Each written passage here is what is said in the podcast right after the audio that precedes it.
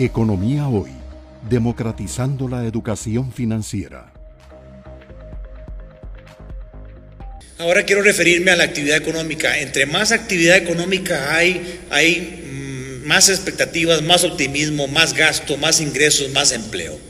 La Caja Costarricense del Seguro Social a noviembre del 2021, que es lo último publicado, nos dice que hay 71.500 patronos inscritos en la Caja Costarricense del Seguro Social. ¿Cuántos hay en la informalidad? Who knows, nadie sabe, pero a nivel formal hay 71.500 cotizando las cargas sociales del país. Pero vean que el 70% de los patronos costarricenses tienen menos de 5 empleados y el 25% tiene de 5 a 29 empleados. O sea, nuestro parque empresarial no es de grandes multinacionales, no es de grandes empresas. Nuestro parque empresarial en el 98.2% tiene menos de 100 empleados.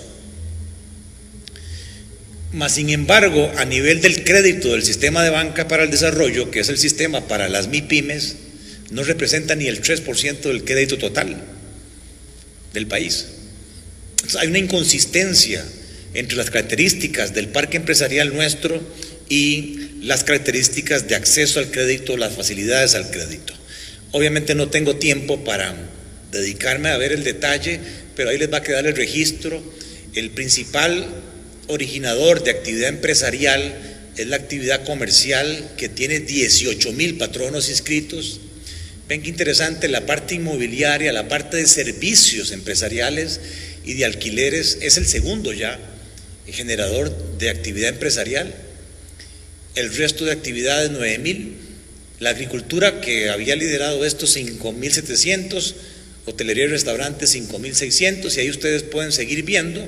Y si ven la siguiente columna pues se dan cuenta que la mayoría de nuestros empresarios tienen menos de 5 empleados. Y los porcentajes de más de 100 empleados destacan ahí.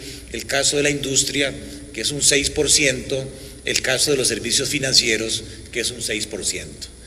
Sin embargo, a veces uno cree que la política pública y la política bancaria, crediticia, está dirigida a las grandes compañías y no a muchas de estas MIPIMES que empiezan incluso por no tener estados financieros auditados por una firma reconocida internacionalmente, pero sí tienen contratos, sí tienen facturas, mas sin embargo el uso de la ley de garantías mobiliarias en la banca prácticamente es nulo. Se aprobó esa ley hace cuatro, tres años y nuestros bancos no la usan. Le tienen temor porque quieren seguir pidiendo hipotecas, quieren seguir pidiendo prendas. Ahí tenemos un problema seriosísimo. La banca privada, ni modo, pero en el sistema bancario estatal tenemos un seriosísimo problema. Cuesta muchísimo lidiar con nuestros bancos estatales. Si yo agarro eh, el IMAE, el índice mensual de actividad económica, y le calculo la variación de los últimos 12 meses, que es más o menos la aproximación al crecimiento del Producto Interno Bruto, vean que antes de la pandemia veníamos creciendo a un ritmo del 2%, la pandemia nos golpea en el peor momento 6 puntos, pero ya eh, este dato de octubre nos está dando 5.2, muy parecido al 5.4 que el Banco Central proyecta para todo el 2021. Esta es la tasa interanual, mes a mes, del IMAE, la línea negra, ¿verdad? Y podemos ver que eh, nos golpeó, ¿sí? La pandemia con una caída de la producción un 7% en marzo del 2020. Ahí estuvimos sumergidos en negativo. Después, más o menos en febrero del 21, hay un repunte y hoy la economía se está recuperando. Pero sí vemos claramente de nuevo que nuestra economía es dual está el régimen especial de zonas francas que crece dos dígitos y está el régimen definitivo que también está creciendo, pero apenas para recuperar lo que se perdió en la pandemia. Y lo otro que podemos ver es que ese crecimiento, ese dinamismo que venimos experimentando por el comportamiento global que veíamos del mundo, ¿verdad? Se viene perdiendo cada vez más. O sea, las zonas francas siguen creciendo, pero cada vez menos. Quiere decir que este empuje es pasajero. Nos va a durar 2021 y nos va a durar 2022. Si mientras tanto no tenemos un plan de reactivación económica a lo interno, nos pasa esto. Si yo tomo el nivel de actividad económica que había en eh, octubre del 2019, prepandemia, y digo, ahí vale 100 el índice, y lo comparo con octubre del 2020 y luego con octubre del 2021, vemos que a nivel del país, sí, en ese momento la pandemia nos pegó 6 puntos, perdimos 6 puntos con la pandemia. Pero hoy hemos superado el nivel prepandemia, estamos un 4% arriba de la actividad económica. Claro, cuando yo separo economía definitiva, 85% de la actividad, vean que estamos tablas. La economía definitiva está exactamente igual. O sea que para la economía definitiva, el COVID le desapareció un año, perdimos un año, es como si no hubiésemos hecho nada en el 2020. Mientras que el régimen especial, ustedes pueden ver ahí que no cayó, con la pandemia, pero además está arriba prácticamente un 30-28% de la actividad prepandemia. Ahí es donde está el dinamismo. Yo no logro entender cómo es que si eso es así, todavía hoy haya políticos hablando de grabar las zonas francas. Es, asustar lo que nos está dando el aire eh, durante este tiempo transitorio. Más bien hay que estimularlas, hay que darles seguridad jurídica, no ahuyentarlas. Cuando yo abro por actividad económica, podemos ver, yo de aquí casi no veo nada, pero vean que a la derecha hay sapricistas a propósito y a la izquierda hay liguistas. No, no quiero seguir molestando con eso. E industria de zonas francas, ciencias de la vida, en comparación al nivel de prepandemia, prácticamente un 50% de más en fabricación de equipo médico en el país, siendo que la mayoría de la mano de obra ahí es femenina pero sí necesitan un nivel básico del inglés para poder manejar el manual de la máquina que produce catéteres, que produce válvulas de corazón, que produce prótesis, que produce lentes de contacto. Le sigue zonas francas en general, eh, no logro leer de aquí qué es lo que sigue, y a la izquierda, vean que de último se fue la construcción pública. Estamos hoy a un 66% de la actividad de construcción pública que había en octubre del 2019. En vez de tener una, construcción pública pujante que esté reactivando la economía, no sé si fue por el caso Cochinilla, si la gente está recortando presupuestos, ahí tenemos un problema. Otras actividades comerciales están a un 75%. ¿Qué incluyo ahí? No es comercio de alimentos, no es comercio de vehículos, no es comercio de farmacias, no es comercio de materiales de la construcción. Muchos son comerciantes pequeños, eh, salones de belleza, talleres de reparación de vehículos, etcétera, y obviamente el tema de hotelería y restaurantes. Para mí este gráfico es contundente. Hay que trabajar en un plan de reactivación de la economía definitiva que sea diferenciado. No podemos que el CONACIF dicte normas iguales para todos los sectores de actividad económica. Tenemos que ubicarnos en la izquierda.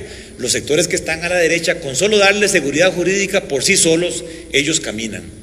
Y este es un indicador nuevo, no es económico, sino que nos da el número de visitantes cómo se compara el promedio de visitas de enero a febrero eh, prepandemia 2020, la tasa de variación con los meses ya después de la pandemia, según Google Mobility. Entonces lo que podemos ver ahí es una recuperación de las actividades económicas, no importa la rama de actividad, les puse los datos que están ahí eh, la variación que hay diciembre 21 por cada una de las ramas de actividad en Costa Rica y le puse los datos que habían en el peor momento de la pandemia, que era abril 2020. Y esto es el tiempo que las personas dedican en el hogar. O sea, cuánto tiempo están pasando en el hogar. Entonces vean que no importa el país, Panamá, Costa Rica, Reino Unido, Estados Unidos, en media pandemia el 42% de más de tiempo gastado respecto al promedio prepandemia. Claro, la gente tenía miedo, estaba encerrada, el caso panameño, y vean cómo ahora eh, realmente el aumento se da mínimo eh, básicamente donde está la tercera ola. En el caso de Panamá y Costa Rica prácticamente ya recuperamos el tiempo que gastábamos o que pasamos en el hogar, estamos saliendo más y eso es un indicador de que la gente está tomando confianza y que va a haber más actividad económica. Aquí está la proyección corregida del Banco Central. Las dos columnas últimas nos muestran el dato de eh, revisión del programa monetario a julio y ahora el de octubre, que es el último dato, ahí está el 5.4 y el 4.5, pero vean que esto no viene por el consumo de las familias, que apenas crece un poquitito, 2.4 a 3.4, sino que es un crecimiento soportado en el sector externo y especialmente exportación de bienes. Eso es lo que está jalando la economía, el sector externo, no el sector interno. Y repito e insisto, esto es transitorio. En el momento en que los bancos centrales recojan toda la liquidez, se acabó la fiesta. Y si no tenemos una demanda interna estimulada, un sector doméstico estimulado, pues vamos a sufrir de nuevo con tasas de crecimiento inferiores. Tenemos la tasa de desempleo, sí, ahí pueden ver ustedes el último dato, 15%, eh, el dato de eh, agosto, septiembre, octubre. Aquí lo interesante de mencionar es que esa tasa de desempleo sigue siendo mayor que la tasa de desempleo que había prepandemia. ¿Cómo es eso? Si nos estás diciendo que la actividad económica ya se recuperó, que la producción está por encima del 2019, porque el desempleo sigue estando prácticamente tres puntos, dos puntos y medio arriba. Aquí las hipótesis no demostradas son la pandemia hizo que los empresarios fueran más productivos, la pandemia hizo gestionar en crisis, eliminar grasas, la virtualidad, eh, lo que es e-commerce, ¿verdad? Eh, todo eso ha generado mayor productividad, pero tiene como consecuencia que alrededor de 80 mil personas más se agregan a las 300 mil o 280 mil desempleadas que había prepandemia. Y lo otro que podemos ver es un problema estructural y es que la tasa de desempleo en mujeres es un 60% más que la tasa de desempleo en hombres. Hay más mujeres desempleadas que hombres y es donde tenemos que trabajar. Si agregamos el subempleo, esto es trabajar menos de 40 horas a la semana, vean que ya logramos alcanzar los niveles prepandemia. O sea que las suspensiones de contratos laborales, eh, la reducción de jornadas laborales, pareciera que ya está eh, superada. Y ahora si nos vamos a el tema del desempleo por rango de edad, aquí esto es vergonzoso y sí preocupante por el ambiente político en el cual estamos. Las tasas de desempleo del país son del 15%, pero si ustedes se van al segmento de de edades de 15 a 24 años y sobre todo en mujeres, de cada dos mujeres prácticamente una no encuentra empleo. De cada tres hombres, un joven no encuentra empleo. Ese es el país que les estamos dejando. Y entonces es terreno fértil para que un candidato político empiece a criticar y a polarizar y a decir, este sistema no sirve, este sistema oprime, estos empresarios ¿verdad? ganan cada vez más y reparten menos. La desigualdad, que es cosa cierta, en Costa Rica se ha visto incrementada. Tenemos el coeficiente de Gini más alto de la OCDE, por encima de Chile, por encima de Colombia, por encima de México. Y lo que es peor, cuando usted mide el coeficiente de Gini antes de impuestos y transferencias y después de impuestos y transferencias, en el caso de Costa Rica el coeficiente no se mueve Quiere decir que el 44% de los 20 mil millones de dólares que estamos dedicando por año a los programas sociales, ni FU ni FA, no le están llegando al beneficiario final. Entonces, para mí no es un tema de falta de recursos, para mí es la efectividad y la eficiencia en el manejo de los recursos públicos. Y si sirve de aliciente para el foro que está aquí, por lo que veo, entre más viejos somos, menos riesgo tenemos de quedar desempleados. Y el otro elemento preocupante es la educación. Vean que la gente que está desempleada es porque tiene primaria completa o incompleta, o porque tiene secundaria completa o incompleta. Entre más estudios tenga la persona, menos riesgo hay de desempleo.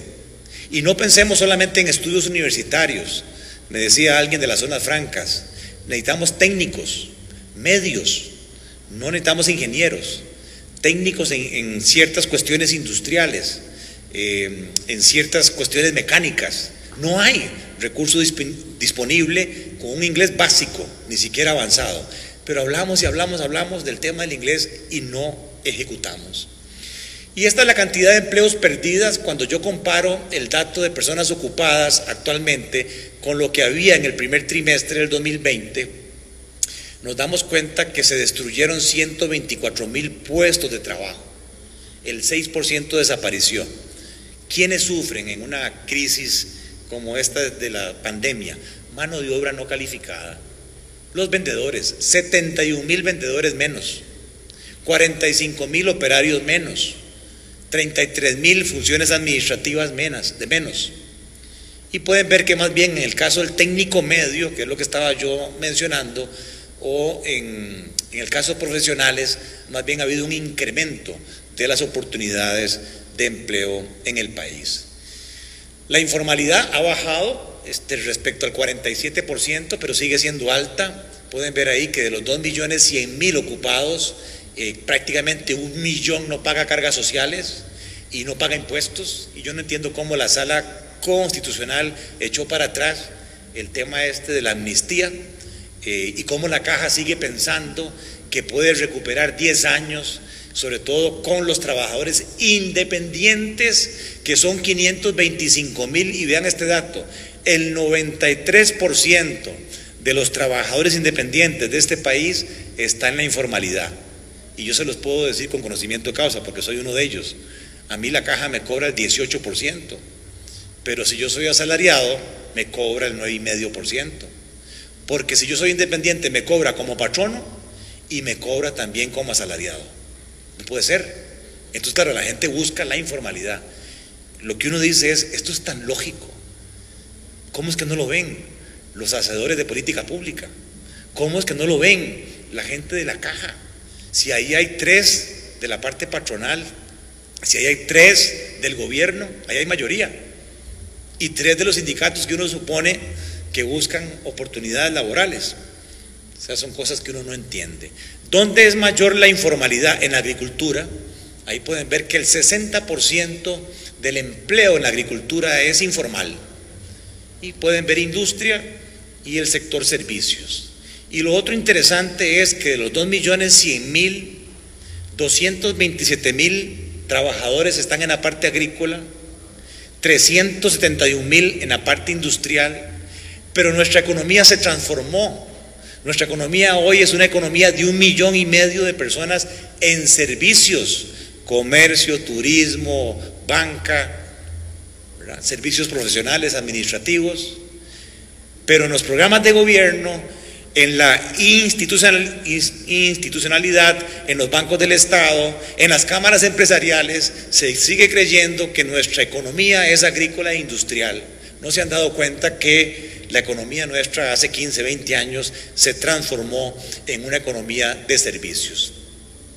¿Dónde pega más el desempleo y el subempleo? Por regiones, ahí podemos ver que el desempleo y su empleo en la zona Pacífico Central es donde más duele y si vemos nada más la tasa de desempleo, vemos que es en la región de Guanacaste donde es casi un 17% la tasa de desempleo.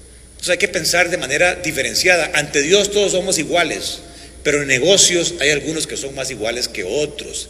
En consecuencia, la política pública tiene que ser tailor-made en función de las características de cada región y de sus eh, problemáticas. Con el tema de los contenedores, aquí hay tres fechas, 13 de octubre del 20, 13 eh, de abril del 21 y 13 de octubre del 21. Tres diferentes eh, formas de movilidad, barcos de pasajeros, buques con contenedores y otro tipo de transporte. Y es evidente que en estos puertos de Los Ángeles y Long Beach, que son de los principales puertos americanos, eh, ha habido un crecimiento de los buques con eh, contenedores. Y eso ha hecho de que si comparamos noviembre del 2019, donde el transporte de un buque, pero de un contenedor de 40 pies nos costaba 1.800 dólares, eh, llegó a alcanzar un tope de 10 mil, casi 11 mil dólares. Sí, hay una tendencia a caer este, en las últimas semanas, pero todavía estamos cuatro veces arriba del el costo de los fletes. Me decía un amigo importador que en algunas cosas le cuesta más hoy el flete que lo que viene dentro. Y eso también está provocando desabastecimiento. Estos son números reales de una empresa agrícola, cómo le ha subido eh, el cartón. Eso nada tiene que ver con los contenedores, en parte, pero obedece ese crecimiento del cartón, primero 46%, luego 13%, a que el mundo después del COVID es distinto y ha subido montones el e-commerce, Wish, Amazon, Alibaba, la gente está comprando en la nube. Ya no hay que ir a las tiendas físicamente. Que no me escuchen los de aquí a la par. El futuro de los moles en el mundo está siendo cuestionado. Porque las nuevas generaciones, en el caso nuestro, el 66% nacieron después del 80, son millennials, son centennials, no esperan, todo lo quieren ya. Entran, suben, descargan y la empresa se los pone en el hogar y eso ha hecho que la demanda de cartón, de cajas de cartón, se haya visto incrementada exponencialmente. Y eso ha subido el precio del cartón para el banano, para la piña, otros productos agrícolas. Fertilizantes, vean la subida del precio de los fertilizantes, el caso de la urea, potasa, en general, toda esa situación está causando inflación y de una u otra manera nosotros lo vamos a sentir. ¿Qué es lo que está causando este problema llamado de la crisis de los contenedores? Cambios en la demanda, la gente tiene más plata, los gringos tienen más plata, los europeos tienen más plata por estos programas expansivos, pero no la pueden gastar en viajes. No la pueden, les da miedo salir a comer como lo hacían antes. Entonces la demanda está cambiando de servicios a bienes. La gente quiere más bienes para el hogar, está pasando más tiempo en el hogar. Computadoras, videojuegos, eh, máquinas de gym, junto con los equipos de salud para el COVID y, todos esos equipos en su mayoría vienen de la China. Y eso ha hecho de que haya un problema de poder atender toda esa demanda incremental. Pero también hay un problema eh, de logística y es que los contenedores estaban más del lado de los Estados Unidos que del lado asiático y tras de cuernos palos hubo un bloqueo en el canal del Suez y ha habido problemas de tifones en la China, con lo cual se ha dificultado poder llevar la cantidad de, buques y contenedores a los puertos. El otro tema es que en la China, con solo que haya un caso positivo, delta o de esta nueva variante, suspenden el puerto. Y eso hace que se atrase toda la logística. Pero además no hay personal, la gente se reconvirtió, los choferes o la gente que estaba en descargas en los puertos ahora hacen teletrabajo y no quieren regresar a las labores que tenían prepandemia. Y por qué no decirlo, también hay eh, especulación con las navieras. Y todo esto está causando congestiones, aumentos en los precios, escasez, desabastecimiento, que nosotros ya lo estamos sintiendo. Aquí tienen el comportamiento de la demanda mundial de bienes. Vean que la última barra prácticamente todo lo que es este, el comercio de bienes, el comercio de bienes, se ha recuperado ya. Pero cuando pasamos a los servicios y vean la barra de turismo, todavía siguen sumergidos. No importa la categoría de servicios, son los que más están sufriendo con este cambio de demanda hacia bienes y menos servicios. Y eso ha hecho que en consecuencia el precio se haya visto incrementado, aunque el consenso es que esto es transitorio y que algunos economistas dicen mediados del 22, finales del 22, vamos a volver a niveles de inflación del 2%. Mientras tanto, se prevé que las tasas de interés van a subir en los Estados Unidos, en Europa, y eso, como les decía, nos va a obligar a subir tasas. Especulación.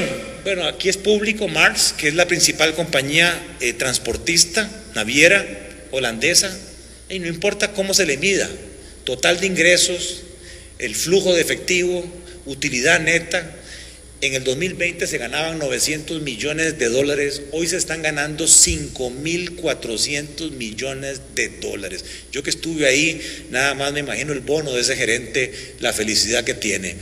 La rentabilidad promedio sobre el activo y la rentabilidad promedio sobre el patrimonio. Me decía Carlos Pelas, a mi edad, Gerardo, eh, a mí lo único que me excita es un ROE de 25% en dólares.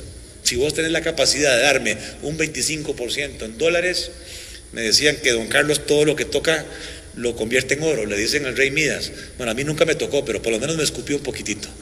Un 38.2% de rentabilidad sobre el patrimonio. Eso es obsceno. De manera tal que los que digan que en esta crisis de contenedores no obedece a razones especulativas, claro que hay un, un, aumento de precios tratando de recuperar lo que perdieron en el 2020. Y lo que se dice es que esto es pasajero conforme se avance en la vacunación y conforme este, vayamos eh, mejorando el nivel de actividad económica. Economía hoy, democratizando la educación financiera.